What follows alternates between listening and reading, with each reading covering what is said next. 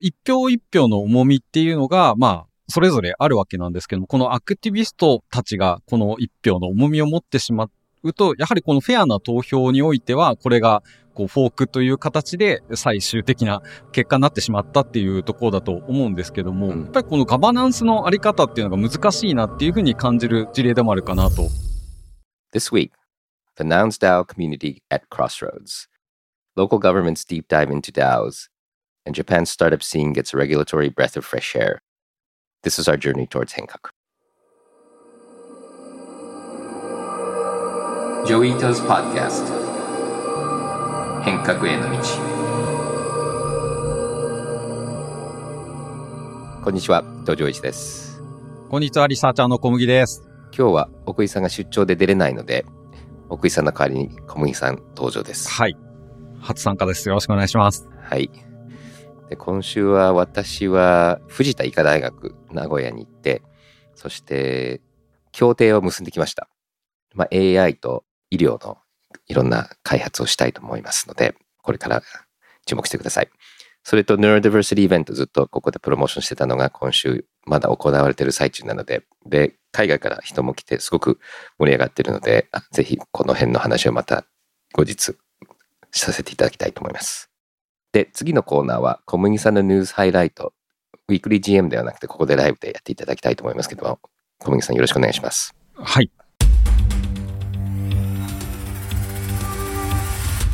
今週はウィークリー GM がお休みというところでこちらにお邪魔して、えっ、ー、と、ニュースハイライトを紹介させていただきます。えー、いつもより少なめなんですけども、5本用意しておりまして、それぞれご紹介していこうと思います。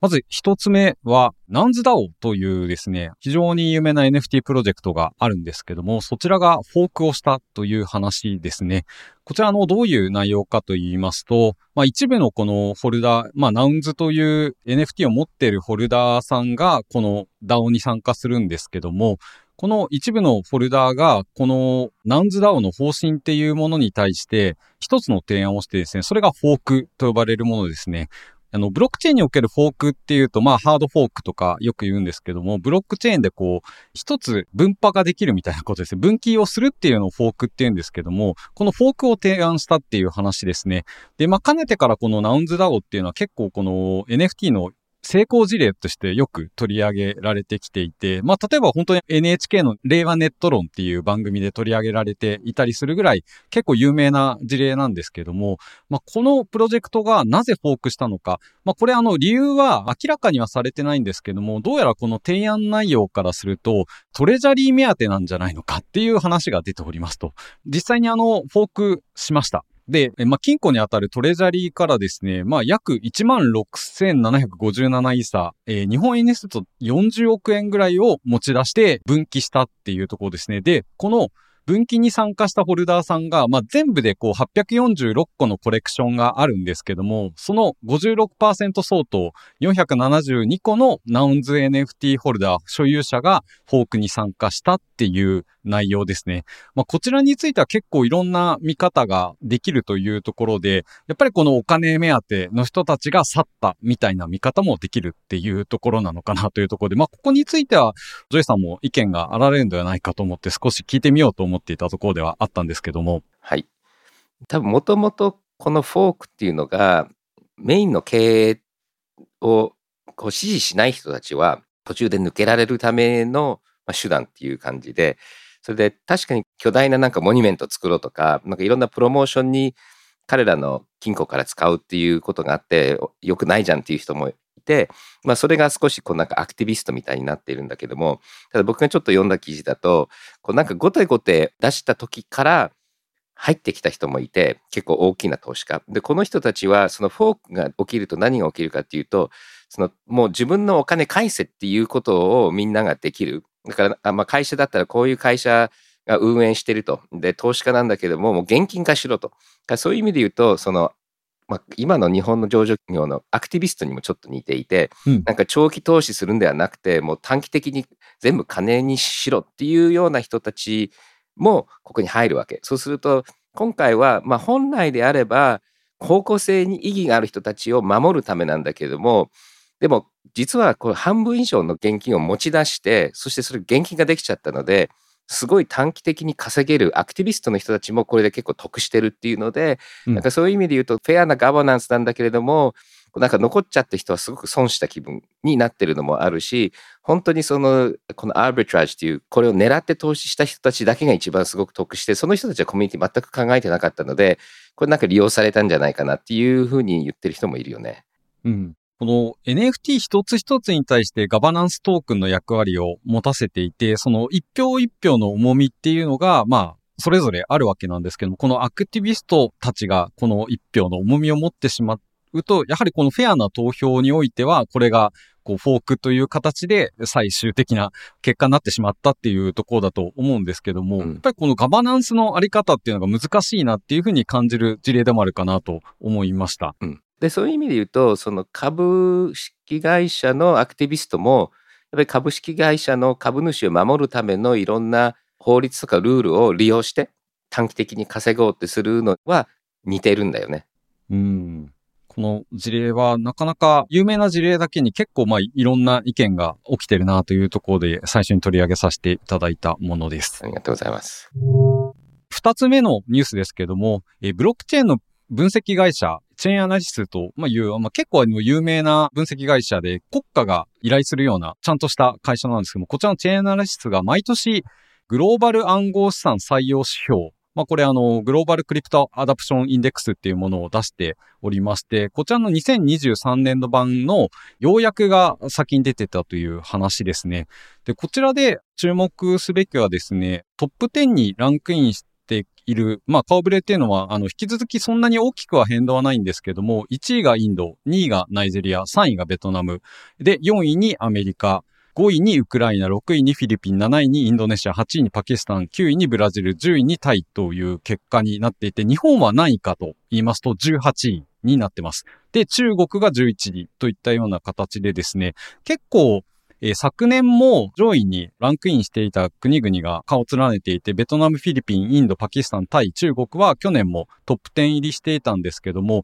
例えばナイジェリアのような国が入ってきたりというところで、まあナイジェリアはご存知の通り、こう不安定な国家通貨っていうところがあって、あの通貨の価値が下がるっていうことに対して、もちろんあの CBDC と呼ばれる中銀デジタルマネーを導入しようっていう動きもあったりもするんですけども、結局そこも信用を得られていなく仮想通貨のように、こう暗号資産というもので、えっ、と、価値を保存しようっていうような動きが出ていたりするっていうところもあったりしますので、やっぱりこの国家の通貨の価値っていうものに、えー結構左右されるっていうところが見えてるっていうところと、もう一つはやっぱりこの中央南アジア地域が結構多く上位に入ってるっていうところが面白いところになっていて、まあ、特にこのレポートの中でですね、下位中間所得国っていうような位置づけの国々、ローミドルインカム、LMI と呼ばれる国々、まあそれがあのインドとかナイジェリアなんですけども、こういった国々が、え結構入ってるっていうことが注目されているっていうような話になっております。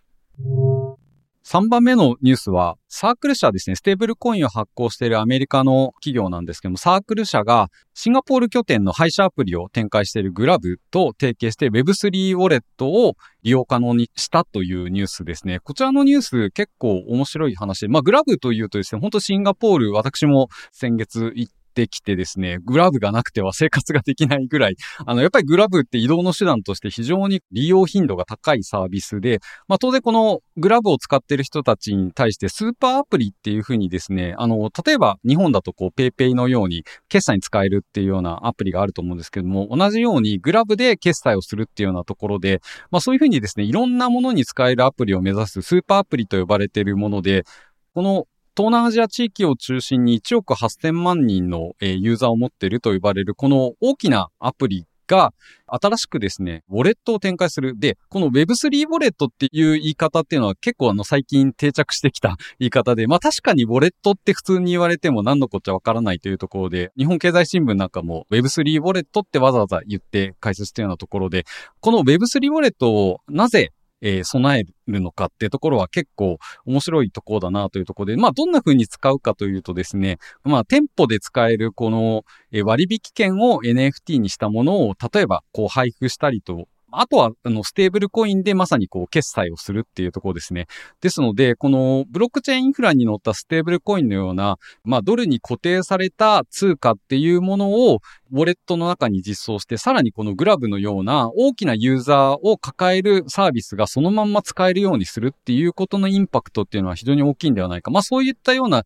実験が、え、試験的に導入されて、まずは使ってみましょうっていうふうになってるっていう話ですね。で、この話ですね、日本の話としてはですね、大阪万博2025年に、まあ、開かれるわけなんですけども、こちらでも Web3 ウォレットが導入されるというところで話題になっておりまして、こちらは日本のスタートアップのハッシュポートが開発するというエキスポ2025デジタルウォレットというアプリを導入するっていうところで、まあ、こういった流れっていうのはやっぱり結構続いていくのかなっていうようなことを感じさせるようなところで、例えばアメリカのスターバックスが NFT を発行して、このロイヤルカスタマー向けのエンゲージメントですね。この、有料顧客に向けたサービスとして、スターバックスが NFT を発行して、まあ、それを持っていると、例えばポイントがもらえたりっていうようなサービスを展開したりというふうに、何かこう、ウォレットの中に、え、この NFT のようなものが入っていて、まあ、それがそのメンバーシップのような機能を果たすっていうところが結構大手の企業が、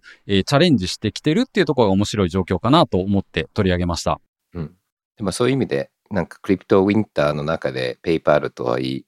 ステーブルコインが淡々と伸びてるっていう感じもするし、で、プログマもこの間いろいろ発表もあるけれども、やっ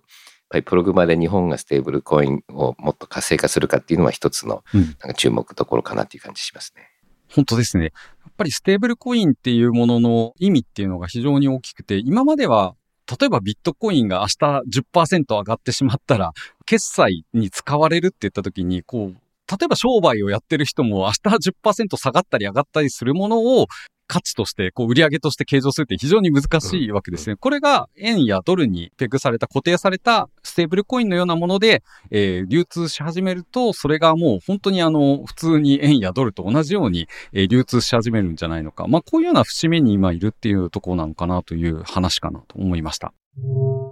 4番目のニュースですね。こちらは山古志住民会議ネオ山古志村がですね、令和5年度過疎地域持続的発展有料事例表彰において総務大臣賞を受賞しましたというようなニュースになっております。こちらのあの、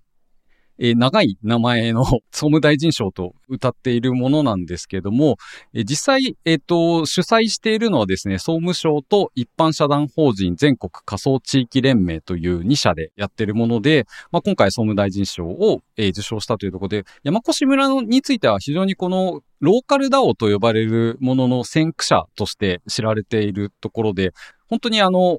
多くの参加者がいて、まあ、この実際の住民をデジタル住民が人数を上回ったっていうところでも、こう、注目を集めたっていうところがありますと。で、この山越村の取り組みっていうものが結構、えー、面白い広がりを見せているなっていうところで言いますと、ローカルかける NFT ってかなり、盛り上がっておりまして、例えばふるさと納税をすると、ご当地 NFT みたいなものがもらえるっていうような取り組みが広がっているっていうのが面白くて、本当の全国津々浦々、北海道から沖縄まで、いろんな NFT が登場していてですね、この動きっていうのは結構グローバルに見ても地域で盛り上がるっていうような活用のされ方、Web3 や NFT の活用のされ方っていうのはかなり得意な例として、あの、日本ならではで非常に面白いものになっているんではないかなと思いまして、まあ、今回の受賞はめでたいことだと思って取り上げさせていただいたものになっております。そうですね。で、総務省もなんか盛り上がってるっていうのはすごく聞いて嬉しかったので、もっともっと頑張っていただけるといいなっていう感じします。いろんな館長がそこを盛り上げてくれると、さらにこの NFT かけるローカルっていうところは盛り上がっていくだろうという話ですね。はい。はい。えー、5番目、最後のニュースになります。えー、国内の暗号資産をめぐる法改正の動きにつきまして、1個動きがあったというところですね。スタートアップが仮想通貨で資金調達ができるようになるという話で、まあ、これ、えっと、少しこうテクニカルな話ではあるんですけども、今までのものですと、LPS と呼ばれるですね、投資事業有限責任組合って呼ばれるファンドが、唯一、この資金調達において、ストックオプションや株式に限って、えー、セキュリティトークンですね。これはあの法的に、まあ、金融商品取引法で規定されているセキュリティトークンに限って今まで投資できたものが、新しいルールを今策定しようとしておりまして、えー、政府は来年ですね、2024年からこの LPS に対しても暗号資産やトークンを加えるっていうような案が出されていて、これを国会に提出するっていうようなニュースになっております。はい。LPS も最初出た頃も、なんか海外に投資できるのもリミットされて結構叩かれて、その後トークンもできないじゃんみたいなので、いろいろ言われて、で、今回それを改正したことによって、あの LPS を使うファンドっていうのは、まあ、増えるんじゃないかなっていう気はするので、で、これ結構多分いろんな国家公務員の人たちも頑張ってやってくれたと思うので、まあ、ありがたいですし、私も次のファンド LPS も検討したいなと思います。はい。以上、5本のニュース、最新トピックを取り上げさせていただきました。小麦でした。はい、ありがとうございます。それでは最後はクイズです。今日いろいろニュースを紹介していただいた Web3 リサーチャーの名前をスペルしてください。それでは今週のポッドキャストを終わりにしたいと思います。小麦さん、本当にありがとうございました。ありがとうございました。来週奥井さん戻りますので、またレギュラーのフォーマットに戻ります。それではまた来週。このポッドキャストでお話しする内容は、クリプトや Web3 に関する一般的な情報に過ぎず、これらへの投資の勧誘を目的としたものではありません。また、特定のトークンなどの推奨を目的とするものでもありません。クリプトの投資と売買は、とてもリスクが高いものです。自分もやりたいと思ったら、プロのアドバイスをもらってから参加してください。また、最終的な投資決定は、皆さんご自身の判断でなさるようにお願いします。デジタルガレージは、危険な海に最初に飛び込むファーストペンギンスピリットを創業以来大事にし続けています。これから来る Web3 オープンソース時代を見据えたテクノロジーで新たなビジネスを生み出す仲間を募集しています。番組詳細欄にあるリンクよりぜひご覧ください。Web3 is here. Join us. Join the first penguins. New Context Designer. Digital Garage.